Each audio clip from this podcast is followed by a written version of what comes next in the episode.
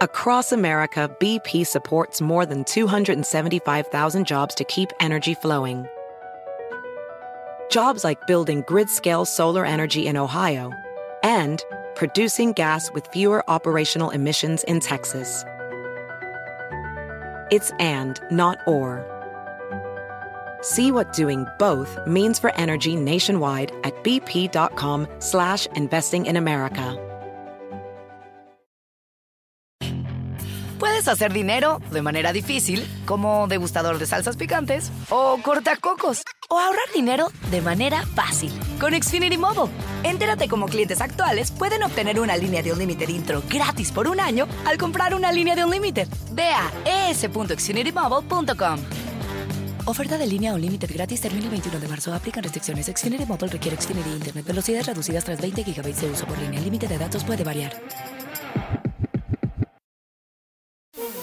Hola, bienvenidos al podcast de NTN24. Estas son cinco cosas que pasaron hoy. Sometió más de una década a tortura, sufrimiento, aislamiento.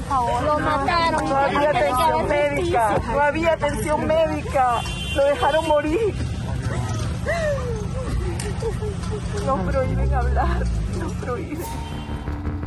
La primera noticia nos lleva a Venezuela, donde falleció el general Raúl Isaías Baduel, considerado preso político del régimen de Nicolás Maduro.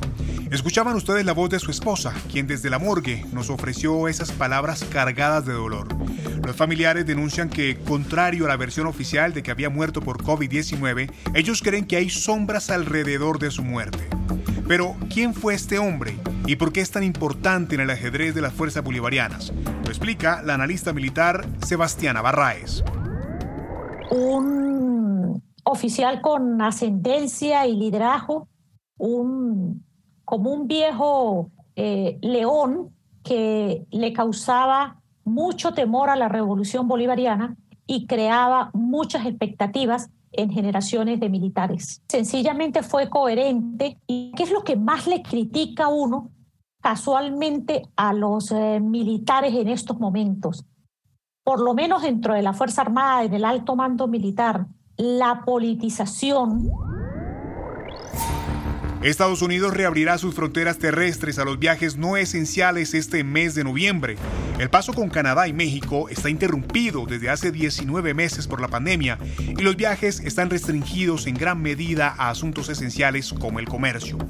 La reapertura incluye los viajes aéreos y en todos los casos los viajeros extranjeros deberán mostrar una prueba de vacunación contra la COVID-19. Particularmente en México hay expectativa por este anuncio. Aquí la voz de Arnulfo Valdivia Machuca, diplomático mexicano. Esta apertura se da justamente cinco días después de que México accede al eh, diálogo de alto nivel en seguridad, ¿no? Es decir, eh, ya hace, hacía un mes eh, se había digamos, planteado por parte del gobierno mexicano la posibilidad de la reapertura de la frontera y de inmediato el embajador estadounidense en México, Ken, Salazar, y autoridades en Washington dijeron que no se reabriría la frontera. Y llama la atención como precisamente cinco días después, es decir, incluso el miércoles después de, de, esa, de esa reunión que tuvo lugar el viernes y sábado de la semana pasada, se reabre la frontera. Esto era definitivamente parece ser un tema que estaba como una moneda de cambio, ¿no? Mientras esto sucede, en nuestro tercer informe resaltamos la preocupación global por el retraso en el suministro de productos. ¿Habrá desabastecimiento de algunos bienes para Halloween o incluso Navidad? Con la intención de evitarlo, el presidente de Estados Unidos anunció que el puerto internacional de mercancías de Los Ángeles operará 24 horas. ¿Pero es suficiente? Responde Manuel Díaz, consultor en comercio exterior. Es una solución muy temporal. Abrir el, puerto de Long Beach 24 horas de, de Los Ángeles cuando tienes barcos con dos semanas más de 75 barcos varados que no pueden simplemente descargar y no hay capacidad porque otro, otro de los problemas es que aunque, aunque el barco llegue, no hay suficiente camión terrestre. Ahorita les platico un poquito lo que está pasando con el sistema terrestre en los Estados Unidos. Pero el problema es que salga la carga, no, no solo que llegue la carga, es un problema que va a tardar por lo menos un año en regularizarse y este año no se calcula y con base a que no vaya a haber algo de mejoría en febrero, marzo, que, termine la temporada pico que le llamamos en la industria. Avanzamos. El síndrome de La Habana habría llegado a la Embajada de Estados Unidos en Bogotá, Colombia. El presidente Iván Duque aseguró que su gobierno tiene conocimiento de que se han registrado casos en que al menos dos diplomáticos tendrían síntomas de la misteriosa enfermedad que genera dolores de cabeza, zumbidos, pérdidas de memoria, náuseas y hasta daños cerebrales. ¿Qué más se sabe? Sebastián Rotela es periodista investigador en ProPública y conoce el tema en profundidad sigue siendo un misterio auténtico. En Washington hay muchos secretos, pero, pocos misterios. En este caso, seguimos teniendo un misterio donde no se saben muchas cosas. Eh, hay mucha teoría, mucha sospecha, mucha división entre agencias de, inteligencia y de seguridad nacional de Estados Unidos, pero eh, pocos datos concretos y pocas conclusiones. Un grupo de expertos independientes cuestionan la recomendación de que hay que tomar aspirina diariamente para prevenir ataques cardíacos o derrames cerebrales. ¿Por qué cambia ahora esta práctica de años? Se lo preguntamos al doctor Gonzalo Pérez, médico cardiólogo, miembro de la Sociedad Interamericana de Cardiología.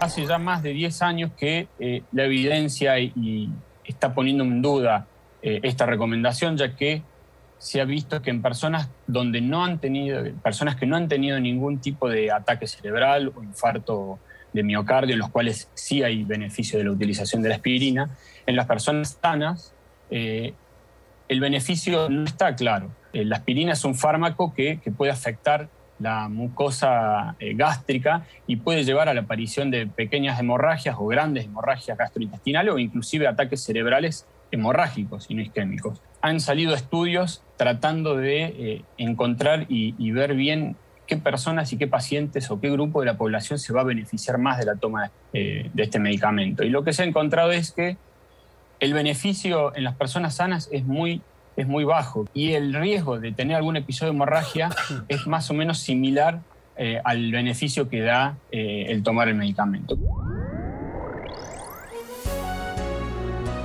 Si te gustó este podcast, puedes buscar más de nuestro contenido en nuestra página web www.ntn24.com. En NTN24 tenemos una red de corresponsales en las Américas que nos permite tener acceso de primera mano a toda la información y hacer análisis sobre los eventos más importantes de la región. Qué gusto estar con ustedes. Mi nombre es Hugo Vecino. En Twitter, arroba Hugo Vecino. En el podcast de NTN24 te informamos y te acompañamos.